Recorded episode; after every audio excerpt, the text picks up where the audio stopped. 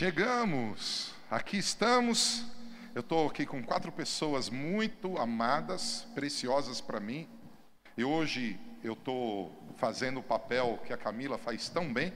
E eu não me sinto envergonhado, pelo contrário, eu me sinto bem à vontade nesse papel. Me sentei na cadeira, parece que ela é minha mesmo. Eu estou muito feliz. Estou feliz de poder falar de família. E cada um aqui representa uma história. Cada um aqui representa um aspecto, mas o mais legal é que eles não só representam uma história familiar, eles representam o trabalhar de Deus em uma família. Há um, há um movimento de Deus na família deles, histórias diferentes, mas onde o mesmo Deus tem trabalhado. E hoje nós vamos falar sobre os assassinos da família, e desculpa usar esse termo que parece pesado, eu queria aqui começar com a nossa antiga facilitadora, antiga facilitadora. O texto de Tiago, Camila, eu acho que não vamos fazer o seguinte. Olha. Conta um pouquinho quem é você. Depois que você contar um pouquinho quem é você, o Pardo conta um pouquinho quem é ele. E depois que o Pardo contar, a Raíssa conta quem é ela. A Marta não precisa contar quem ela é, mas ela cumprimenta o povo e fala algo que queira. Vamos lá, Camila. Bom, sou Camila Costa, eu empreendo no mercado de marketing digital Sou filha dessa casa há oito anos. Conheço Jesus desde o berço, mas aqui nessa casa há oito anos. Eu tenho uma família linda, que é feita pelo meu pai, minha mãe, a Mariana, minha irmã, e também a Vilma, que é uma cachorrinha muito especial. E esse é um pouco de mim, eu estou feliz demais de estar aqui. E é isso. Um Uau, que bênção. Bom, obrigado, apóstolo, pela, pelo convite. Bom, meu nome é Felipe Pardo, né? Eu participo aqui da casa, acho que desde meus 15 anos, vou completar 30 anos agora, então vou começar a fazer mais tempo de que eu frequento aqui a Novidade de Vida do que eu tenho de vida, né? Uau, mais hein? do que vou virar aí a metade. Então, foi muito, é muito importante porque é, quando a gente chegou aqui, a minha família ela estava vivendo uma fase de transição e a gente conseguiu se firmar aqui, aprender bastante coisa. Então, eu acredito que é, Deus ele realmente trouxe algo, uma transformação para minha casa através desse ministério. Então, para mim é uma honra estar aqui compartilhando um pouquinho daquilo que Deus Muito fez. bom, Fê, é isso aí. e a Raíssa? Prazer, meu nome é Raíssa, eu faço parte da Novidade de Vida há seis anos. É, hoje eu tenho o prazer também de trabalhar no staff na Novidade de Vida, né, na comunicação. Meus pais não são da Novidade de Vida, mas eles me abençoam para estar aqui, são muito felizes com essa escolha. E aqui é um lugar onde eu cresci muito e amadureci muito em fé. Então, eu sou muito grata a Deus por isso. Também, como o apóstolo mencionou, eu tenho um canal no YouTube e eu tenho redes sociais que eu compartilho sobre Jesus e é isso. Que legal. Meu amor, fala aí com o pessoal da tua expectativa. Meu nome é Marta, sou pastora na Novidade de Vida. Me casei com ele, tenho quatro filhos. Deus foi bom com você, hein? E hoje eu vou te contar todos os problemas Poxa, dos meus filhos. Você devia ter falado, puxa.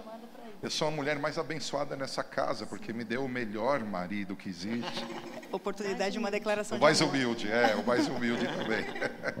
Gente linda, eu tinha falado, eu vou voltar para Camila. Camila, em relação à comunicação, falha de comunicação. Você é uma comunicadora, então talvez você consiga lidar bem com isso. Mas dentro daquilo que, que você pensa, da tua história familiar, você tem assim uma história para contar para a gente de falha de comunicação, problema de comunicação? Conta para a gente, por favor. Você falou sobre a comunicação, não só o que se diz, mas o como, né? Eu aprendi na pele a verdade disso aí. Eu, eu na, minha, na minha casa, na minha família, a gente, por muito tempo, teve muita guerra, luta mesmo, sabe? Problema de, de comunhão, de comunicação. E, e aí, nessa, dentro desse tempo de, de guerra mesmo, de não conseguir, era muito porque a gente não se entendia. A gente era diferente demais, sabe? É, eu tenho uma personalidade dominante, comunicadora, mas dominante, então eu não sabia ser filha, porque eu tinha uma irmã que é mais analista, mais criteriosa, e pais que são mais ouvintes, que servem, que cuidam. E aí o que acontecia? Eu achava que eles estavam errados, né? Então tinha uma, coisa, uma série de coisas que estavam acontecendo, decisões que eram tomadas, e eu, eu era contra. Eu não, Eu não concordava, só que eu não sabia falar. Você está dizendo que você era o problema da família? Eu posso dizer que eu era uma boa parte dele, viu? A gente deixa você sentada aqui, você se converteu, mudou, ou a gente convida a voltar lá para baixo? Essa história vai terminar bem ainda, graças a Deus.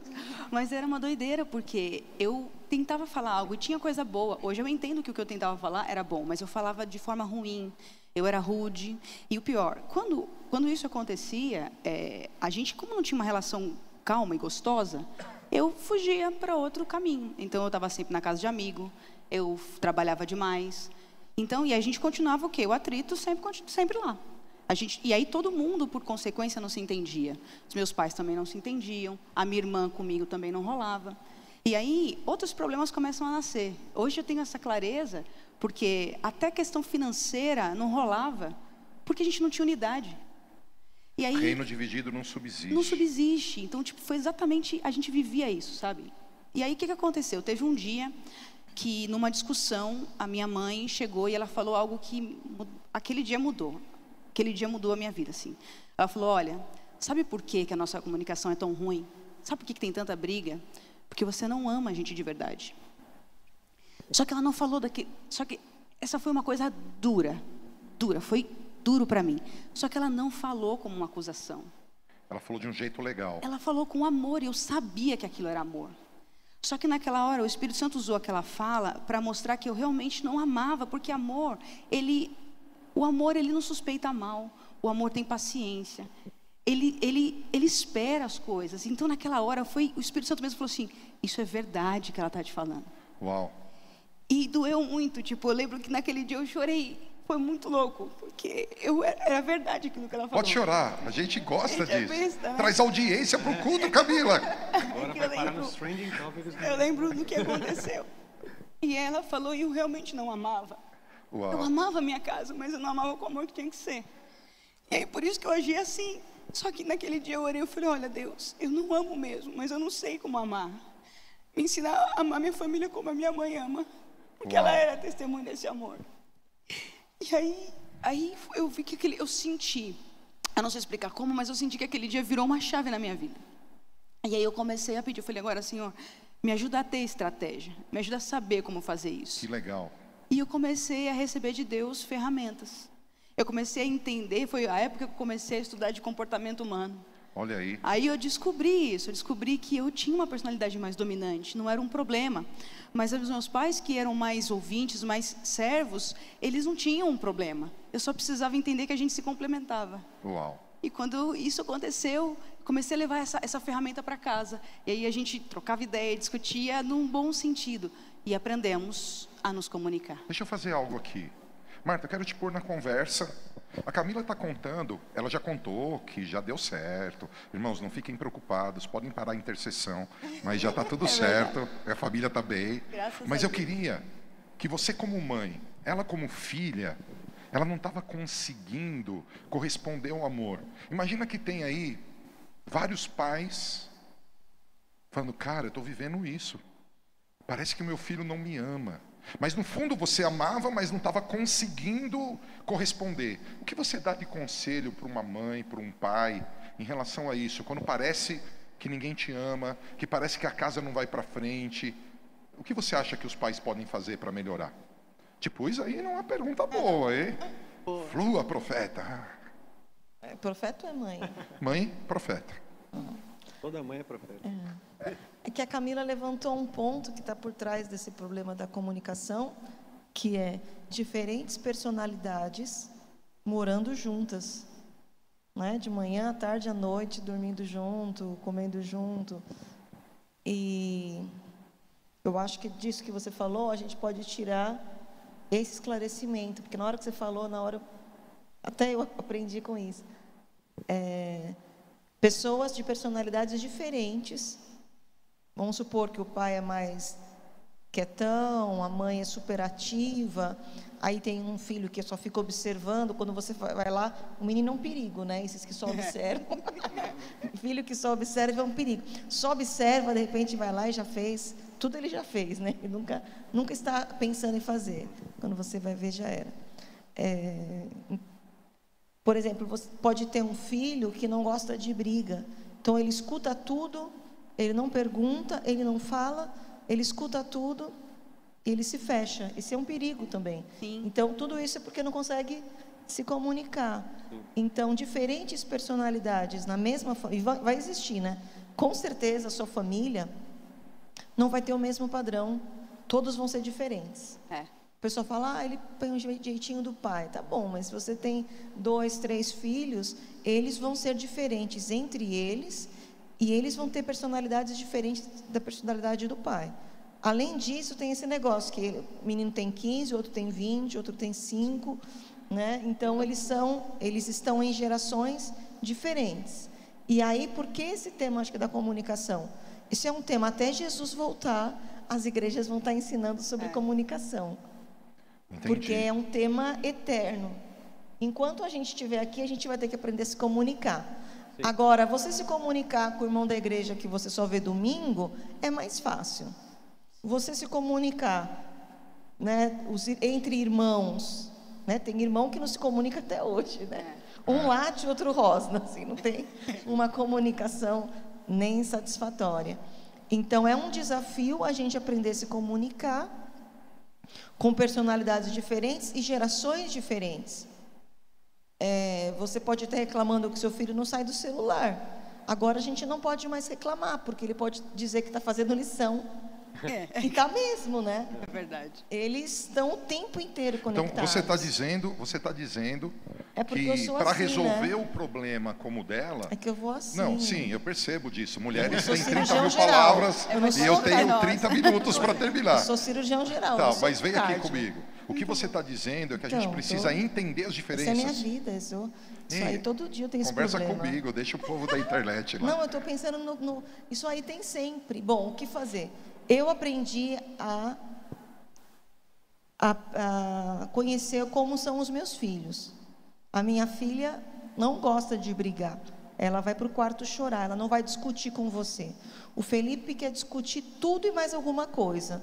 O Rafael quer pôr o ponto de vista dele. Se você concorda ou não, depois ele sai. Ele é médio, né? O Mu depende. Então, tem assunto que ele quer conversar, tem assunto que não. Então, eu tenho quatro filhos e eu tenho um marido que é super. É isso que eu Gente penso, boa, acabou, eu tenho certeza. ungido. Pode falar, mas essa é a minha opinião. E aqui, a gente às vezes Eu vai converso fazer de um... todo tipo de assunto, eu não tenho nenhum Não, agora eu preconceito, vou contar. só que eu sou dono da Agora eu verdade. vou contar uma coisa. Simples assim. Aí eu fico o dia inteiro, uma vez, fazendo um- uma janta especial para a gente ter comunhão. É. Hã? Comunhão. Só que daí eu tenho um que é de direita, um que é meio, es- meio esquerda, não tem não. Um que é de direita, um que é centro. direita, Centro. um que é moderado, um que acredita num político que nem existe, não existe o político que ele quer. Não existe, é lindo isso que você acredita, mas não existe. E aí fica uma conversa assim, eu- é, como é que é quente, né? Tipo caliente. Você está conversa, vadia hoje, né? Por quê? Porque eles são todos diferentes. Irmão, ora por mim. Eu me chamo Marta, me põe no seu caderno de oração. Por quê? O irmão não é você, Wilson, é o irmão que está aí na cama. Por quê? Porque eu tenho quatro filhos de personalidades diferentes, em idades diferentes, e um marido diferente de tudo que você já viu. Imagina Ih. conciliar isso tudo. Gente, Só que o- Se assume, eu vou embora. Só Tô pegando pesado, tô pegando pesado. Que tá bom, eu vou te dar um pouco de esperança. Você observando como são, como é a sua família, né? Como são os filhos, como é o marido, como é a mulher, você, você tem que sair um pouco do centro, é o que eu quero e pronto. A comunicação, ela tem que teria que ter comunicação é com empatia. Você tem que dizer, não, peraí, a Carol está me falando isso. É a Carol, é diferente. Porque eu conheço o jeito dela, e quando ela fala alguma coisa daquele jeito, aí eu vou tentar entrar um pouco no jeito dela para entender ela e para conversar ela. Não adianta só você ser um jornal, você tem que ser meio terapeuta, porque o jo- jornal comunica. Agora, não entra na, Na cabeça de todo diálogo. mundo que está no jornal. O que está no jornal não entra na tua cabeça, ele só comunicou. Mas qual é a informação que vai entrar no teu coração e que vai te fazer tomar uma boa decisão, que vai te consolar, que vai te fazer ficar melhor? Eu acho que essa é a comunicação que Deus quer. é, ele quer fortalecer dentro da família. É uma comunicação que ela vai ajudar a pessoa naquele problema que ela tem, naquele, naquela dor, naquela dúvida, vai ajudar e aí tem que ter muito amor, muita empatia e tem que ver como é aquela pessoa. Sim. Por exemplo, você não pode falar da mesma maneira, né, eu, com a eu Rosana preciso, e eu com preciso a Camila, são diferentes. que a senhora converse com a gente. Eu estava falando. Você está linda, amor. É, Ela, ela, gente, ela me disse, eu queria contar isso para vocês no carro. Olha, eu tô toda produzida. Ah, Quando tá, acabar tá o culto, linda. me leva para passear. Eu falei, nós estamos em quarentena, filha. Aí ela disse para mim, pode ser o posto de gasolina e eu tomo um café. Ah, que linda. Mas deixa eu, deixa eu trazer um pouquinho pra gente, porque outra vez ela quase não falou, Camila, agora ela quer falar tudo. Não é assim. Não. É porque assim, eu não sou tipo. Fala coisa. fala coisa. Não dá, tem que contar. Contou, foi bom. história. Mas deixa eu fazer uma pergunta para Raíssa. Raíssa, você viu o problema e o milagre que, rolou na casa da Camila. E foi muito legal. Foi algo que a gente aprendeu. Você ouviu o que a profetisa Marta está falando e somando com o que ela disse de entender as personalidades. E eu queria te fazer uma pergunta. Se você não quiser responder, você fala isso aqui eu não respondo. Tudo bem. Mas você já alguma vez teve desejo de falar algo para o teu pai, ou algo para tua mãe, ou algo para o teu irmão e não teve coragem? Travou. Você queria falar e você falou assim: Ih, será que eles vão me entender? Será que eles vão me apoiar? Será que eles vão brigar? Já aconteceu algo assim? Conta pra gente. Sim, AP já aconteceu. Inclusive, foi quando eu queria muito vir para a novidade de vida. Essa, para mim, foi a parte mais marcante da minha história. Uau. Porque eu era de outra igreja. E eu nasci numa família em que, assim, cresceu junto com o pai e com a mãe, vai ficar na mesma igreja para sempre, junto, todo mundo ali. A minha família é assim, tá? Então, é desse tipo. E aí, era... E foi complicado para mim, porque eu queria quebrar um padrão de gerações. Então, imagina, meus, meus bisavós, meus avós, eu queria fazer algo que era completamente diferente de todo mundo. E aí eu falei assim, Deus, eu quero muito, eu sei que, e eu, eu, eu não sei porquê, mas eu sinto no meu coração que é isso que o Senhor tem para mim. E aí eu falei, me dá uma estratégia de comunicar isso para eles. Aí Deus me falou naquela época, eu tinha acabado assim de conhecer Jesus na casa de paz, né? Tipo, eu era cristã desde, desde o berço, mas assim, eu tive um encontro com Jesus, né, numa casa de paz. E aí eu falei assim, Deus, então me fala uma forma de me comunicar com eles. Como que eu falo com eles? Porque eu quero mudar de igreja, é muito difícil isso. E aí Deus falou assim, escreve uma carta. E aí eu escrevi uma carta. E essa carta, é, eu lembro que eu escrevi o que eu, o que eu queria fazer, por que eu queria mudar de igreja, por que eu queria estar aqui e, e qual que era o meu sentimento, meu intuito. E aí eu contei para eles o que estava acontecendo comigo também, que era coisa que eu não tinha coragem de falar pessoalmente. Que eu estava me sentindo mal, eu estava entrando em depressão, eu queria morrer, várias coisas horríveis. E eu compartilhei tudo naquela carta, uma carta de três páginas, e deixei para eles. E aí eu fui para o trabalho e falei, pai, mãe, tem uma carta no meu quarto, por favor, vão ler. Imagina, eu acho que eu assustei muito eles, né? Eu acho que Opa. eu deixei eles muito assustados, mas assim, foi a melhor coisa que eu fiz na minha vida. Foi uma forma de comunicar aquilo que era muito difícil para mim, mas que foi efetivo, porque eu era melhor escrevendo do que falando. E depois que você fez a carta, melhorou a comunicação? Sim, melhorou, porque aí A eu- carta quebrou uma barreira, Isso, então. eu me tornei mais Legal. vulnerável. Porque aí eu percebi que eles não, brigaram comigo. Eu contei aquele tanto de coisa, eles não brigaram comigo, eles foram compreensivos, eles me amaram e me apoiaram. Então eu falei, pera, eu acho que eu posso ter uma comunicação mais sincera com os meus pais. Uau. E aí foi quando eu comecei a me abrir mais e conversar mais com eles. E a nossa comunicação melhorou muito. Uau. Eu vou Quebrou uma talvez, percepção. talvez eu vou mudar um pouco o assunto, mas você falou algo que chamou minha atenção. Você era cristã, mas você teve uma experiência com Jesus numa casa de paz. Sim. Então, o que você está me dizendo que existem pessoas que estão na igreja que não se comunicam com Jesus. Sim. Como foi isso? Foi aonde? A casa de paz? Que casa de paz? Conta aí como foi essa experiência pra gente, É. dessa voz de Deus chegando a você. Eu, eu lembro que nessa época eu namorava com um rapaz, e esse rapaz, ele não era cristão na época que a gente começou a namorar, ele foi para a igreja, enfim. E isso me causou muitos problemas emocionais, porque eu sabia que eu estava fazendo alguma coisa errada. Porque eu, eu falei assim, gente, eu nasci num lar cristão, não é possível que é essa vida que Deus tem para mim. Apesar de não conhecer Jesus, eu conheci o Deus dos meus pais, o Jesus dos meus pais, mas eu sabia que existia algo mais. E aí um dia eu acordei e falei assim, Jesus, é o seguinte, se o Senhor realmente existe, eu vou te dar uma oportunidade de se mostrar real para mim. Eu vou sair, eu vou sair hoje de casa e eu quero ter uma experiência com o Senhor. Uau. E aí eu fui. E naquele dia eu estava decidida que se nada acontecesse, eu ia tirar a minha vida. Puxa. E eu tava muito mal, Tudo muito nada, mal. Né? É. Se não tiver experiência. Se não Que tivesse, eu tava É. tipo Já assim, pensou? Eu dei um impacto de verdade, assim. Eu, eu- foi, mu- foi muito ousada, mas acho que foi a primeira oração que eu fiz ousada, assim. E aí eu fui para fui pra faculdade na época, fui pro trabalho, e aí meu, meu pai falou assim, Raíssa, o teclado do nosso computador parou de funcionar. Eu preciso que você vá comprar um teclado para mim, hoje, não tem como. Falei, tá bom, fui no shopping. Cheguei no shopping, na porta do shopping tinha uma casa de paz. Ah, era a. Casa de Paz do Pardo? Não, era a casa Não? de paz do Juan na Era- época. Ah, Juan é do da Gabi Juan. Aranha. Tá. Isso. E Era aí eu parecido, né? Era no Aonde Largo era? 13. Qual shopping? no Largo Largo 13. 13. Ah, olha Isso. aí. Que foi, inclusive, depois que eu conheci o Pardo e a ca- a Casa de Paz de Ubatuba. E aí eu passei por lá e falei assim, gente, esse povo é crente, mas eu vou passar longe. Aí eu entrei pela outra porta que eu não queria falar com aquele povo que era crente, estava revoltada. Aí eu fui lá, fiquei até 10 e meia dentro do shopping esperando para poder eles ir embora. Falei assim, eu tenho certeza que eu não vou passar lá. E aí, Tentou a hora que eu saí, eles estavam lá ainda. E aí, eu, eu quando eu estava passando por eles, eu falei, eu vou embora. Eu senti como algo me parasse. Algo me parou e falou assim, fica aqui. Aí eu falei, não, não vou ficar com esses crentes aqui, não. E aí falou de novo, fica aqui. Quando eu tentei andar, eu não consegui andar. Uau. E aí eu voltei e perguntei para eles assim, eu posso ficar aqui com vocês?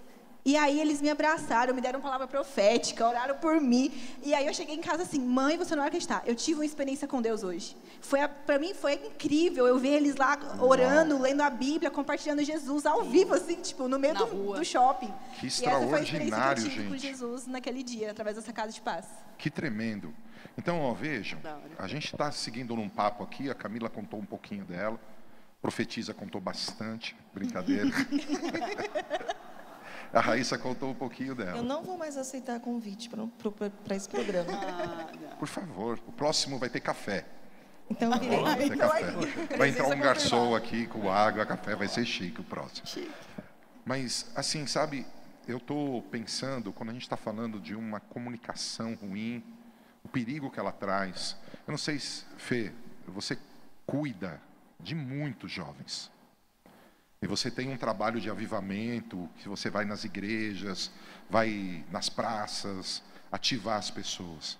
Você vê essa barreira entre pais e filhos, olhando da ótica dos jovens, você percebe que esse problema de comunicação é real? Você vê isso neles? Sim, eu, eu acredito que, a profeta estava falando, né, essa questão de, da comunicação, de uma geração entender a outra, é um eterno tentativa e erro. Né? Acho que você nunca vai chegar numa fórmula exata assim, de como conseguir se comunicar é, com todo mundo, da, em todo momento, da maneira perfeita, sempre, por mais que você conheça, por mais que você se desenvolva. E o que a gente vê, o que mais vê, na verdade, né, a gente fazia evangelismo na balada, por exemplo. O que mais a gente via na, na balada era filho de crente, filho de pastor, filho de presbítero, filho de, de é, diácono. Que provavelmente o pai nem sabia que estava lá.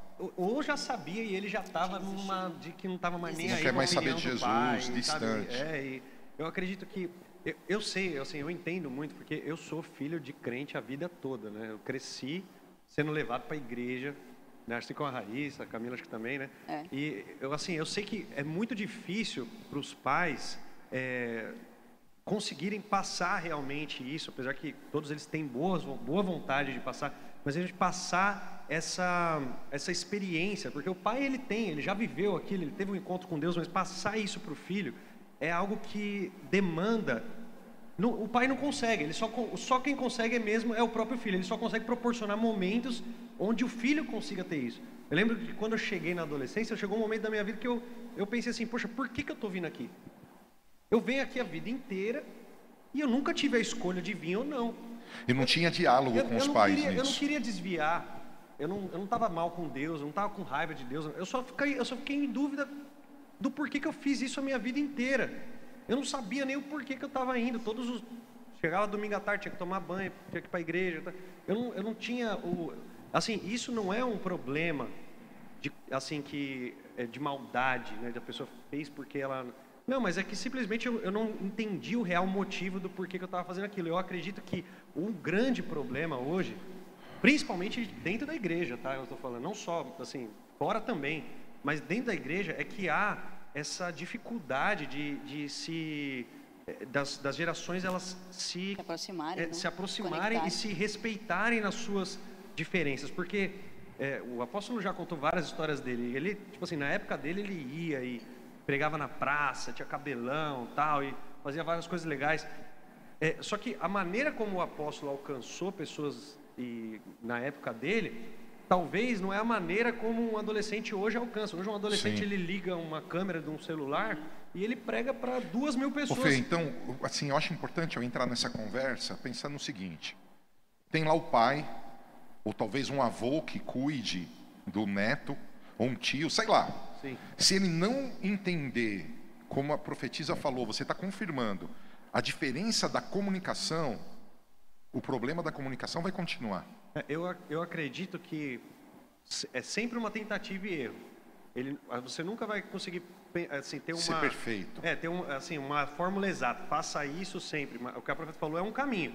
Tentar entender e tentar é, conhecer personalidade, né? A Camis sabe bastante disso, mas é, eu acredito que você nunca vai conseguir chegar nessa fórmula de, de entender completamente. Tem coisas que somente a pessoa só vai, é, por mais que o pai queira evitar, o, o filho só vai aprender quando ele tiver a experiência dele em relação àquilo né? Seja boa ou seja ruim. Por exemplo, a Rai, ela teve uma experiência muito boa, que talvez na cabeça dela ela pensava que os pais iam achar horrível. Simples- E olha só, porque ela estava apaixonada por Deus, só que não era na igreja que ela Eles que eles estavam acostumados. Sim. Sim. Então, você vê como que isso é uma questão que vai muito mais, eh, não só na comunicação verbal, mas é na comunicação, é, é no estilo de vida que, que- que é criado em comunidade e tal. É, a Raíssa talvez nunca ouviu dos pais dela assim, falando, olha, você é proibida de ir para outra igreja. Tanto que quando ela falou, eles aceitaram. Mas porque ela tinha medo, ela não teve nem coragem de falar. Acho que o, que falta é exatamente essa, essa questão de, dessa liberdade e da maturidade também. Porque hoje, eu com 29 anos, eu consigo entender muito mais. Eu acho que todo adolescente, jo- adulto, jovem adulto, ele, ele começa a entender muito mais os pais quando ele percebe que os pais são seres humanos também. Eles não, eles não vivem só para. Eles não são supermans é que nunca erram. Acho que quando você entende isso, tudo faz mais sentido, porque em algum momento, quando você é criança, você não consegue entender falhas, né? Você acha que aquilo é normal e, e você acaba aceitando. Eu, eu lembro de eu jogando caixa de taso fora, porque o pastor falou no culto que era um pecado, e aí eu tive que jogar tudo fora. E meus pais não me obrigaram, mas eu, eu me senti obrigado à- àquela situação, porque era uma, tipo assim, todo mundo, pô, o pastor falou que é pecado, então agora você vai ter que fazer. Então, tipo assim, e não tinha, hoje eu vejo assim, não, não critico o pastor, o pastor foi bênção, ele estava tentando fazer o certo, mas ele, talvez ele não me, ele não proporcionou, Não não, me explicou por que, que aquilo era errado, ele só falou que era errado. E eu, eu fiquei muito chateado por ter jogado meus tazos fora, mas joguei. Recebe a cura. Porque fui obediente. Joguei, entendeu? Mas, Claro. mas chega um momento que você é obediente, você é obediente, você é obediente. Chega um momento que você fala, pô, mas por que, que eu estou fazendo isso toda a minha vida inteira?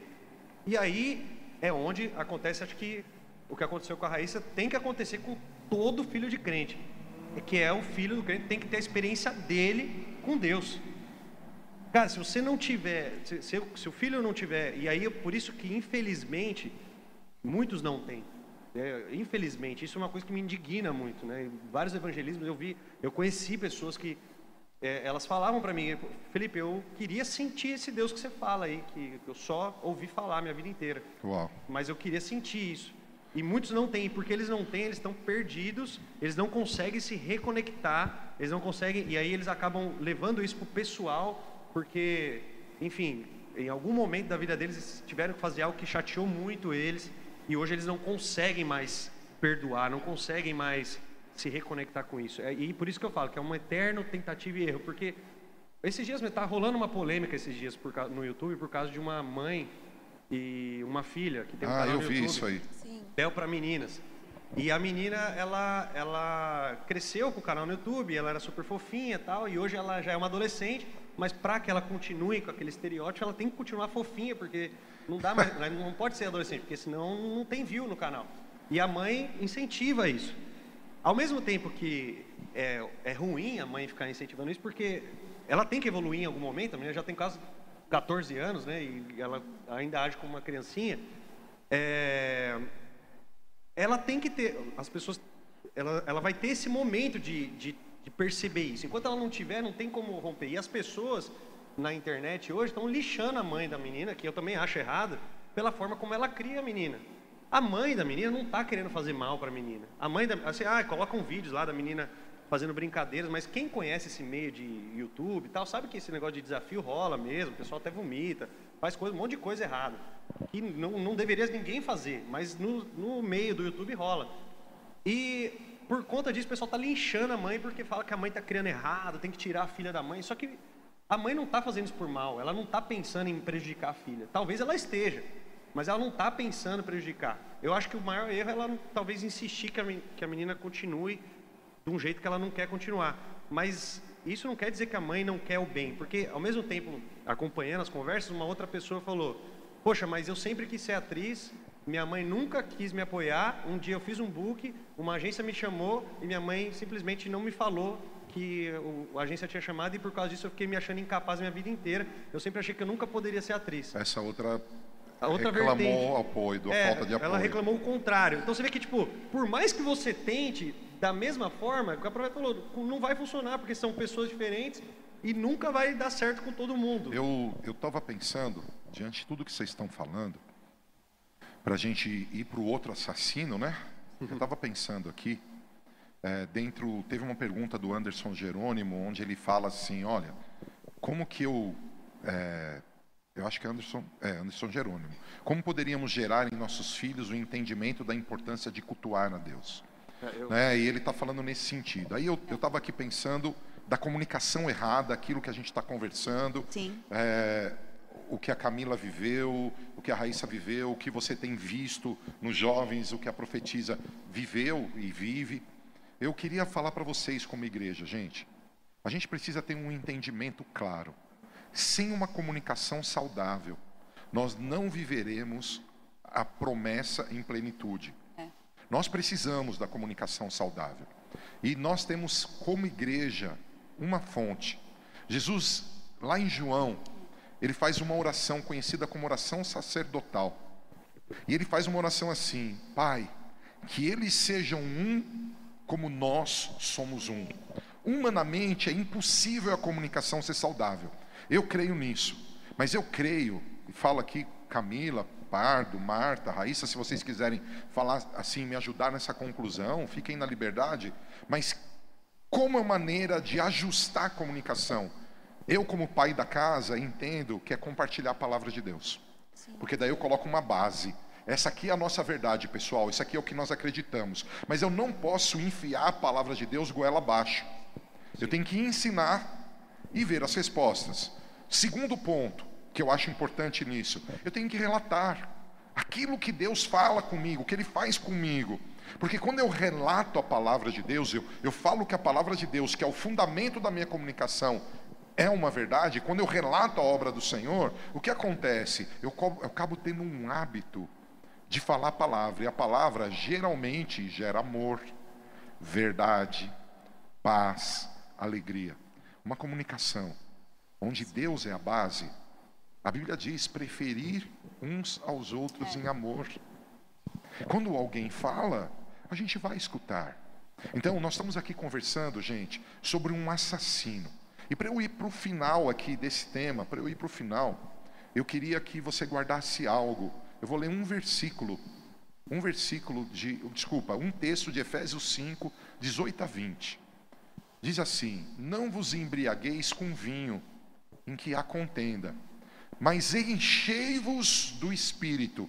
E ele explica como: falando entre vós em salmos, hinos e cânticos espirituais, cantando e salmodiando ao Senhor vosso, em vosso coração, dando sempre graças por tudo ao nosso Deus e Pai, em nome do Senhor Jesus. Como a gente pode ter uma linguagem mais saudável? Gente, para mim, eu estou na igreja, eu estou falando de Deus. Tem todos os cursos que a Camila pode te dar para te ajudar nisso.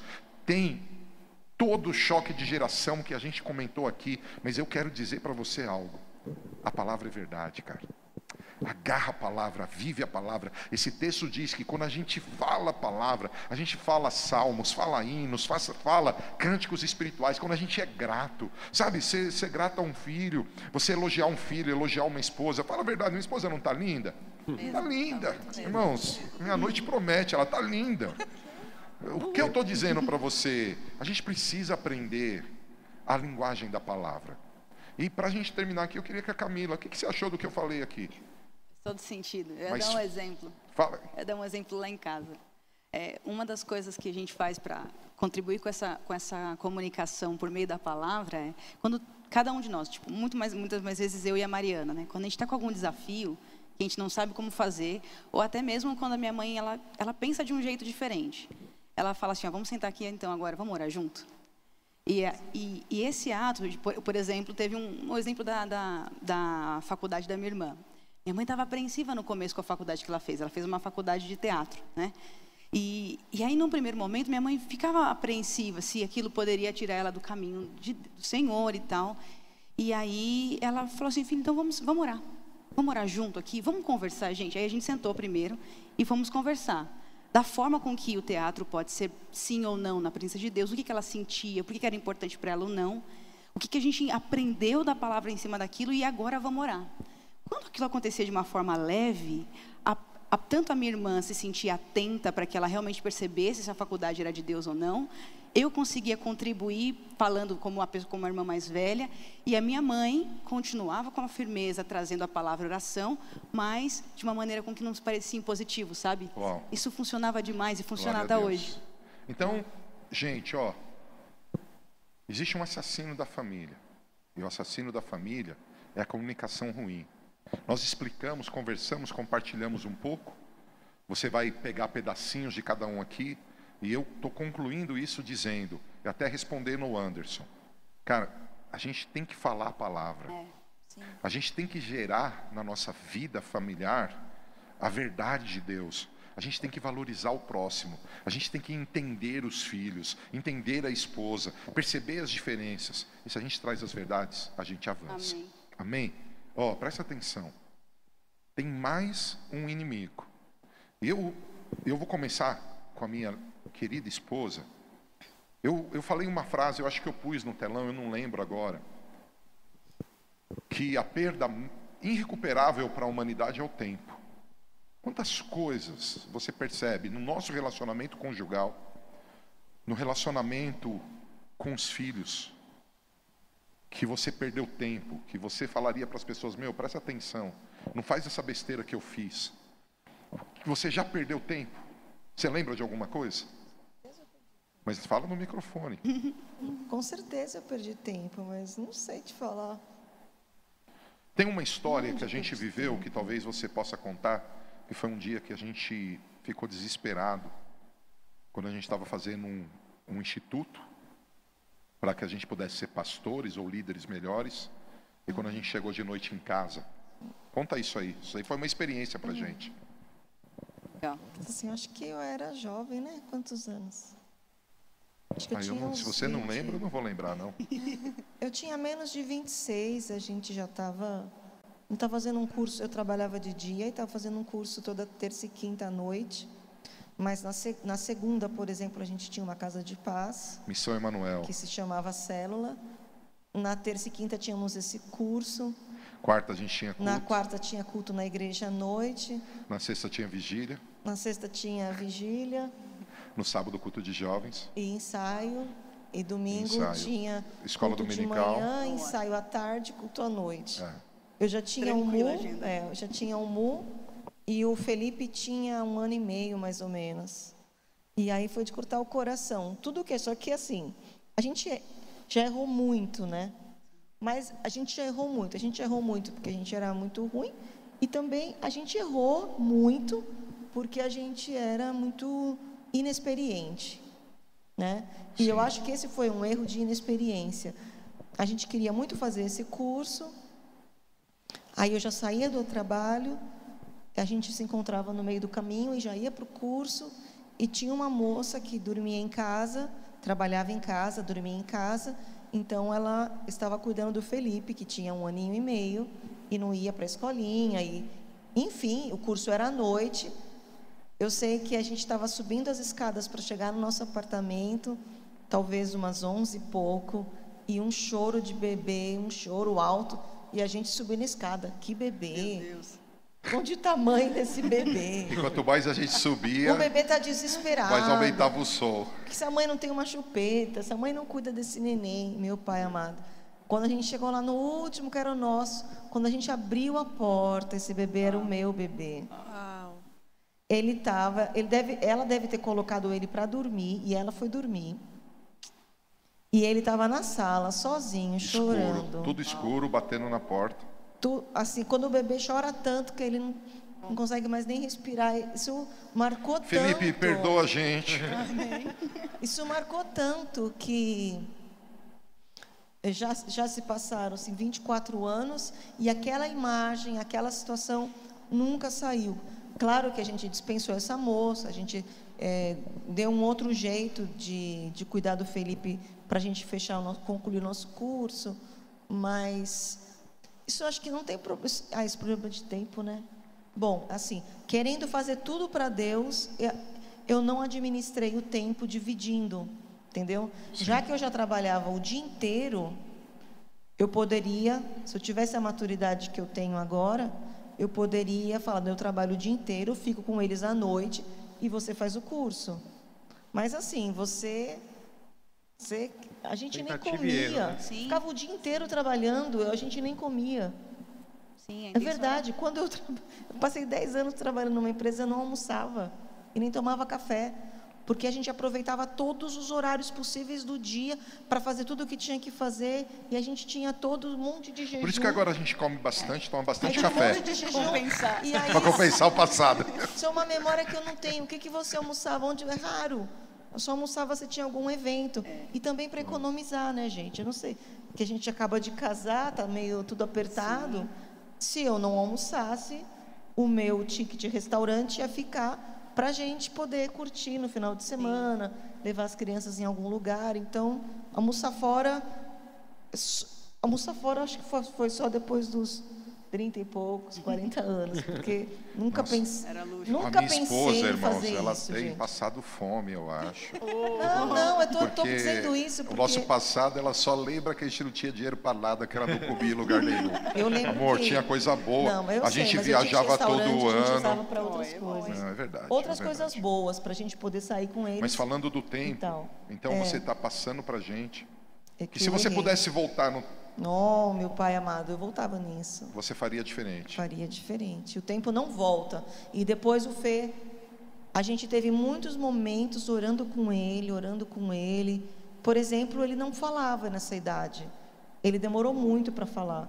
E fica a pergunta: será que se a mãe tivesse junto, Meu Deus. dando aquela segurança, será que ele teria é, rompido diferente, sabe? Então, assim, ele sempre teve um jeito meio tipo, será que eles me amam, tal, quando ele era pequeno, né? Agora ele está bem. Mas talvez erros nossos, por inexperiência, né? Que, Não que depois é um tempo que não volta. É isso que, que é o...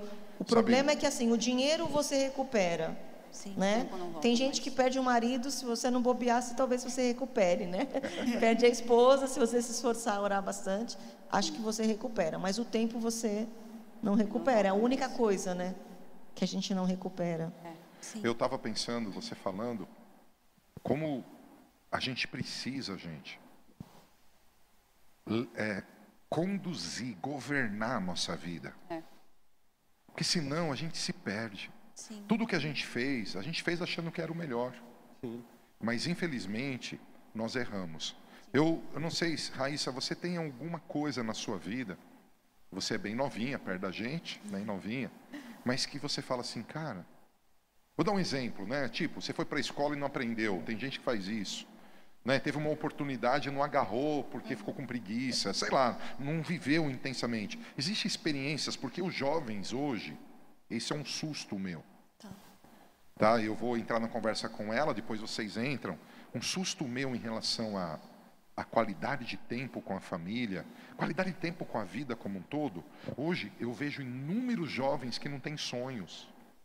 Cara, eu queria ser bombeiro, eu queria ser médico, eu queria ser jogador de futebol. Outro dia eu conversei com dois meninos, batendo papo num jogo. O que você quer ser? Não, nada, tá bom. Não quero nada, não. Eu falei, como assim você não quer ser nada? Eu não sei, na tua, na, tua, na tua experiência, por aquilo que a gente falou aqui, né, que eh, nós precisamos remir o tempo, os dias são maus, o que, que você pode compartilhar sobre isso? É, a professora estava falando, eu me lembrei de uma história, meio que foi uma visão de filha, né, numa história parecida. Não tão parecida, mas enfim. É, eu lembro que quando eu comecei a vir para a igreja, né, ficar muito firme com Deus e tal, eu comecei, eu fui pro extremo. Eu só ficava na igreja. Eu ia três vezes do- da semana na oração das cinco, estava em todos os evangelismos, estava em tudo, dananã. E aí um dia, depois de umas duas semanas assim, tipo, quase sem ficar em casa, minha mãe chegou em mim e falou assim, Raíssa, o que está acontecendo? A gente precisa conversar, você não para mais em casa. E aí, como eu estava naquele auge, né, eu comecei a chorar, achando que estava sendo perseguida no evangelho. Falei, mãe, você é cristã, você não entende que, que eu tô, que eu tô muito firme em Jesus agora e tal. E aí, naquele dia, eu fiquei muito brava com ela. Falei, eu não acredito que você está achando ruim que eu tô indo para a igreja. Isso é maravilhoso. Só que o que ela estava querendo dizer para mim naquela época, hoje, com a minha visão de filha, né, eu vejo, é que ela queria voltar a ter tempo de qualidade comigo. Porque antes, como a gente estava na mesma igreja, a gente tinha os mesmos horários.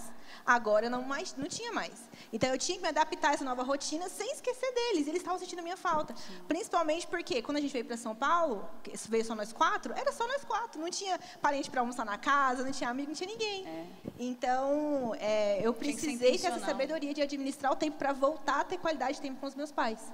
Porque eu ficava muito na igreja. Olha aí, eu como pai e ela como mãe, nós podemos aqui falar para os filhos, a gente tem saudade de vocês. A gente quer estar com vocês, nem que seja para assistir um filme junto, não é? Ah, mas aquele filme. Não, aquele filme, não, mas fala no microfone. filme, é né? que foi o filme que o um Murilo escolheu. prático. O Murilo disse É que escolhe filme bem. filme. Não, foi ruim, hein, irmão? Meu marido está trazendo a teoria, eu vou te trazer a prática. A gente foi assistir um filme. Vou te dar um exemplo aqui, quentinho, recente, que qualidade de tempo. Gente, a coisa que eu mais gosto, que eu mais gosto na minha vida, é quando. Ai, eu vou chorar também. Aleluia, venha público. Esse chorar. culto nosso, ele é assim, o culto com emoções. Parece ridículo, mas meu sonho de consumo é quando a gente junta todo mundo e coisa de mãe, eu tô ficando louca, eu não quero ficar essa mãe chorando. Quando junta todo mundo em casa e aí não importa nem o menu e tal, importa para eles, para mim não. É, o que, que a gente está comendo. E aí todo mundo começa a falar e lembrar coisa, e falar e rir, e ninguém olhando o relógio, ninguém olhando o celular, e contando história, um ri do outro, um fala besteira, outro corrige, e aí vai, e aí quanto mais tempo a gente fica, esse é meu sonho de consumo, tá? Tá. Aqui o Dia das Mães, eu sei que você forçou a barra, mas foi muito bom. foi assim. é, Eu não forcei, não, eu só convidei É, e o pessoal essa- topou. isso é a coisa mais gostosa para mim. Prefiro isso do que fazer qualquer passeio. É muito legal. E por que eu estava falando isso? Ah, já lembrei. 4.8, né? É assim. Por que, que eu lembrei disso?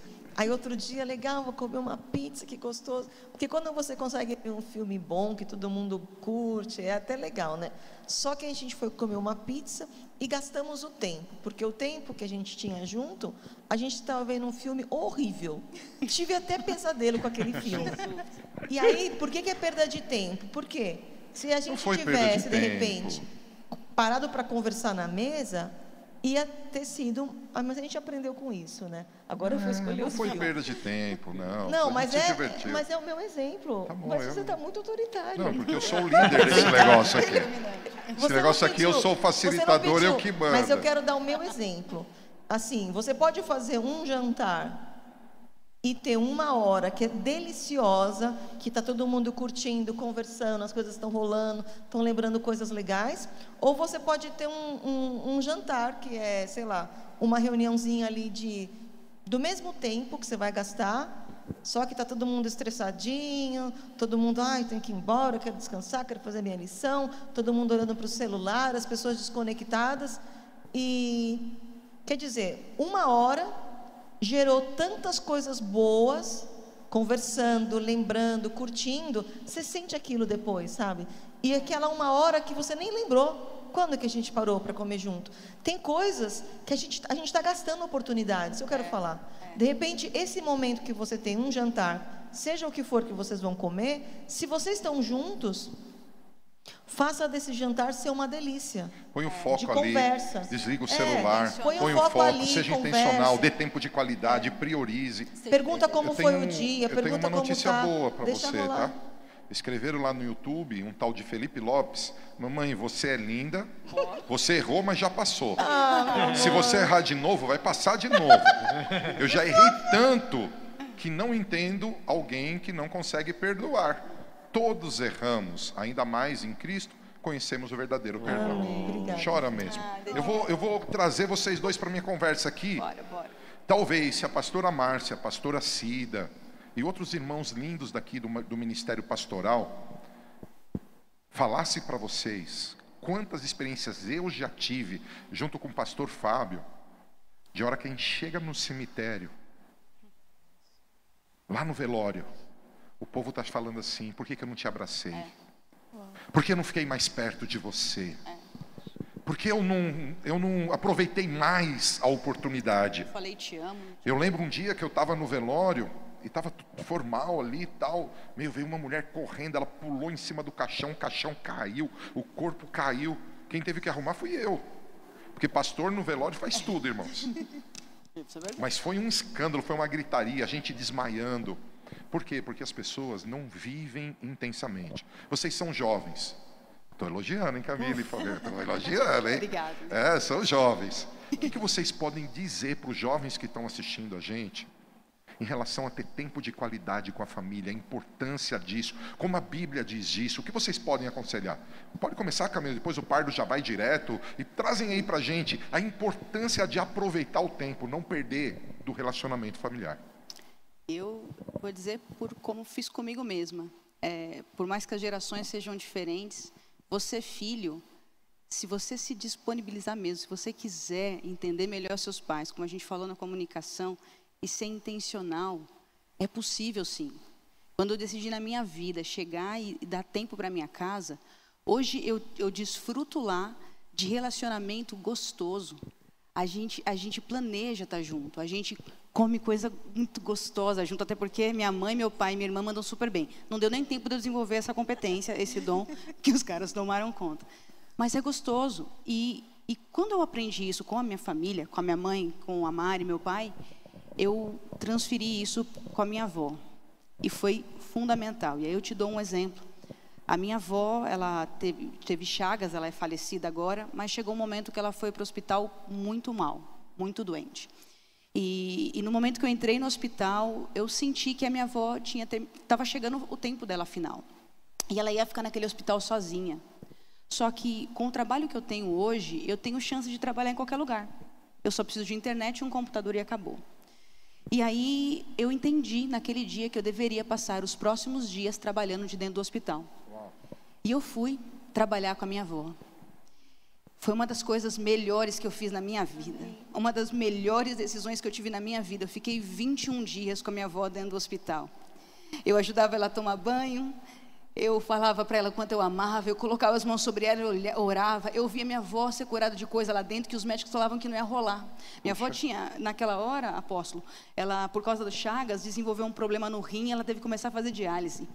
Só que eu falei, Deus, eu sei que o Senhor é soberano e eu aceito todas as coisas, mas eu entendo que isso, eu, eu, vou orar por isso, para que a minha avó seja livre disso. Dentro do hospital, ela foi livre da diálise que os médicos falavam que não era possível fazer. Passaram 21 dias juntos lá. Eu disse todos, todos os eu te amo que eu precisava, que eu já dizia antes, mas naquele tempo foi tão tremendo que quando, que quando ela faleceu e eu fui no enterro, eu pude simplesmente adorar a Deus. Porque Uau. eu tinha convicção que eu gastei e investi tempo com ela. E disse o quanto Que ela era legal, importante que para mim. hein? É possível fazer isso. Olha aí. Pardo, eu estava vendo aqui que eu lembrei, uma, uma empresa britânica, ela fez uma pesquisa em 25 países ao redor do mundo, uma pesquisa, e ela revelou que tanto homens como mulheres, eles apenas dispõem de 36 minutos por dia para dedicar à família. Uau. Isso é uma média, porque foi em 25 países do mundo, só 36 minutos. Aí, como eu te falei, vocês jovens têm muitos objetivos, sonhos, são intensos, como a Raíssa falou, na própria igreja, mergulham. Mas como eu disse, Eu já vi filhos chorando no velório a falta do pai. Eu não sei se você já perdeu algum parente que você amava e, e sentiu essa dor da separação. E o que você pode dizer para os jovens que estão, sabe, desencanados da família? Uhum. Ah, é, tá velho, meu pai, não precisa dele, não precisa da minha mãe, mas daqui a pouco vai cair a ficha. O que você pensa disso? Eu acredito que essa é, uma, é um, é um dilema né, da sociedade. Né? Quanto está perto, não dá valor. Quando está longe, sofre. né, sofre porque queria que estivesse perto, né? É, eu, eu, acho que essa é um, é um exercício diário, você valorizar o que você tem. É. Né? Isso faz parte da gratidão. Uau, é, Hoje eu estava lendo sobre, é, estava lendo em Gênesis e tudo que Deus ele ia fazendo, ele no final ele se sentia grato por aquilo. Ele falava, a palavra fala, e Deus é, se, ele se ele viu que era bom, né? Ele, ele se agradou. Bom, ele se agradou, exatamente. E quando você tem, desenvolve a habilidade de se agradar daquilo que você tem, porque claro que você tem que ter sonhos, claro que você tem que ter objetivos, nem um extremo, nem um outro, né? Você não precisa também, né? Você não vai conquistar o mundo em uma semana e também não vai perder ele Sim. na mesma semana. Você precisa é, saber valorizar o tempo e saber reconhecer os momentos, igual a profeta falou. Um momento como esse, um momento que está em família, que está todo mundo junto, Precioso. aproveita, porque é esses momentos que vão ficar, né? Não que no dia a dia você não vai ter. É, é, é, algo que você vai, são coisas corriqueiras, você vai acabar fazendo as mesmas coisas. Mas quando você tem ali a oportunidade de estar tá junto mesmo, de estar tá conversando, meu, dá tudo de si, deixa o celular carregando, depois você pega, sabe? Dedica um tempo àquela pessoa que você ama, porque é uma, é uma coisa que você vai, é, isso fortalece, isso renova, faz com que você se sinta, tenha, sabe, né? a gente tem Deus, lógico, mas a família ela faz parte de algo que Deus criou para que a gente possa ter um porquê, né? A gente possa ter um, um porquê continuar, um porquê se desenvolver, né? Eu, eu, eu vejo muito isso no meu, você falou de arrependimento, né? Eu lembro que quando eu era criança, é, eu e minha irmã, a gente não se dava muito bem, a gente brigava muito, né? Não sei porquê, menino menina, né? Tal. Brigava muito, eu não conseguia entender ela, não gostava dela, achava chata. E, né, sabe, não conseguia ter o contato. Mas é impressionante como nos últimos anos, já não, não foi depois que ela casou, mas um pouquinho, nos últimos anos antes dela casar, como a gente começou a ficar muito mais amigo. E Legal. o dia que ela casou, parecia que eu estava perdendo a minha irmã. Assim, chorei. Você ficou mal. Cara, foi algo que eu falei, caramba, meu, que coisa. Tainá, põe um like aí, diz que você ama ele, por pois é. favor. É. E aí, e, e, hoje em dia, eu falo com ela quase todo dia, a gente se fala e tal, e conversa, eu conto as coisas, os sonhos, os planos, a gente... Então, assim, é, um, é uma coisa que você vai amadurecendo. Graças a Deus eu não perdi minha irmã de verdade, né? Foi só casou Sim. mesmo, né? É, é, assim, continua na vida, continua no relacionamento e tal. É até bom, né? Porque né, não vê todo dia, né? Desenvolve mais, mais amor ainda, não tem que tomar banho no mesmo banheiro, não tem que dormir no mesmo quarto.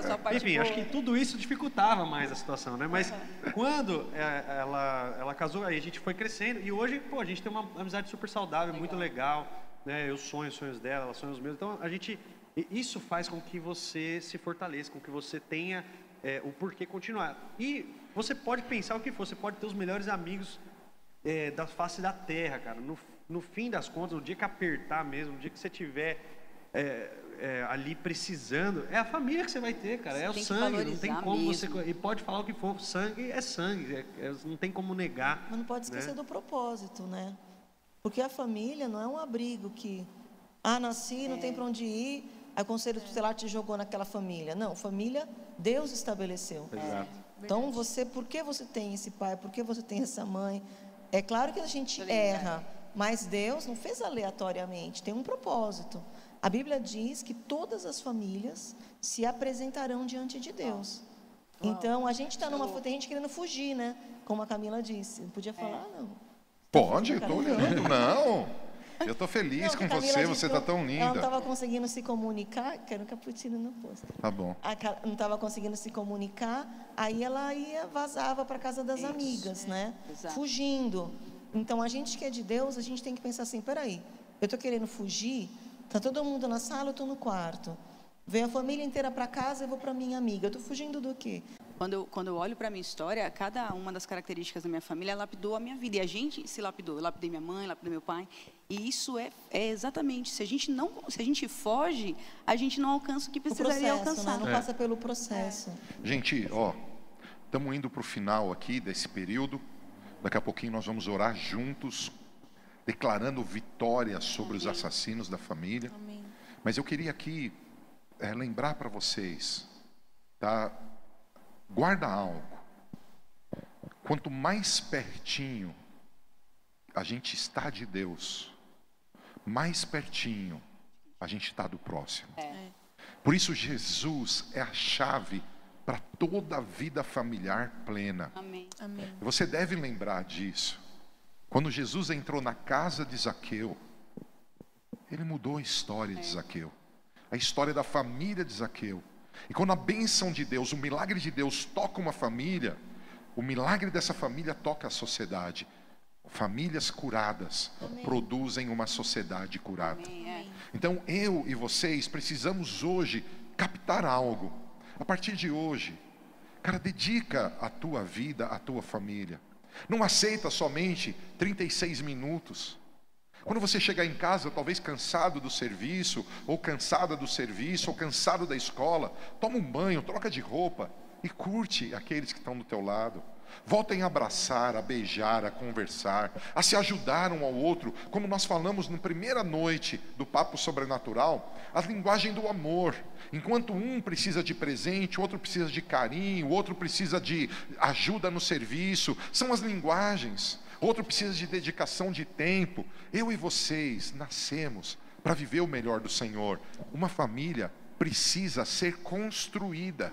Quando nós falamos desses gigantes, esses assassinos que nos afrontam, a gente está mostrando para vocês, não é só uma guerra espiritual que a gente grita junto aqui, os cinco, sai diabo e acabou.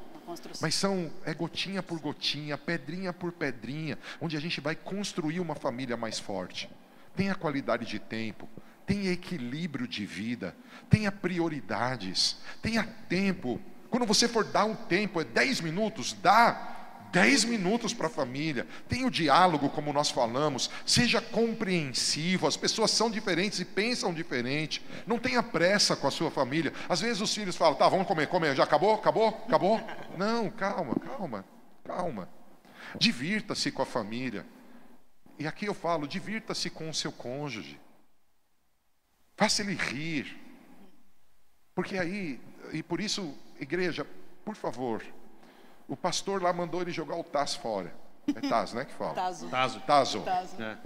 Cara, eu já mandei um monte de gente jogar um monte de coisa fora. Você me perdoa? A noite de Cara, a gente era muito estressado, cara. A gente levantou o diabo num lugar que não é dele. Jesus é o Senhor. Amém. Cara, tenha bom humor, vamos nos divertir. Aí outro dia a gente passou um tempo vendo um político, tava toda a família reunida, eu pus o vídeo do político que falava engraçado, nós rachamos de, de tanto rir do político. Não posso falar o nome, é chato isso. Aquele vídeo, tava, a família estava com bastante gente. Demonstra admiração para a tua família e valorize o que você ama.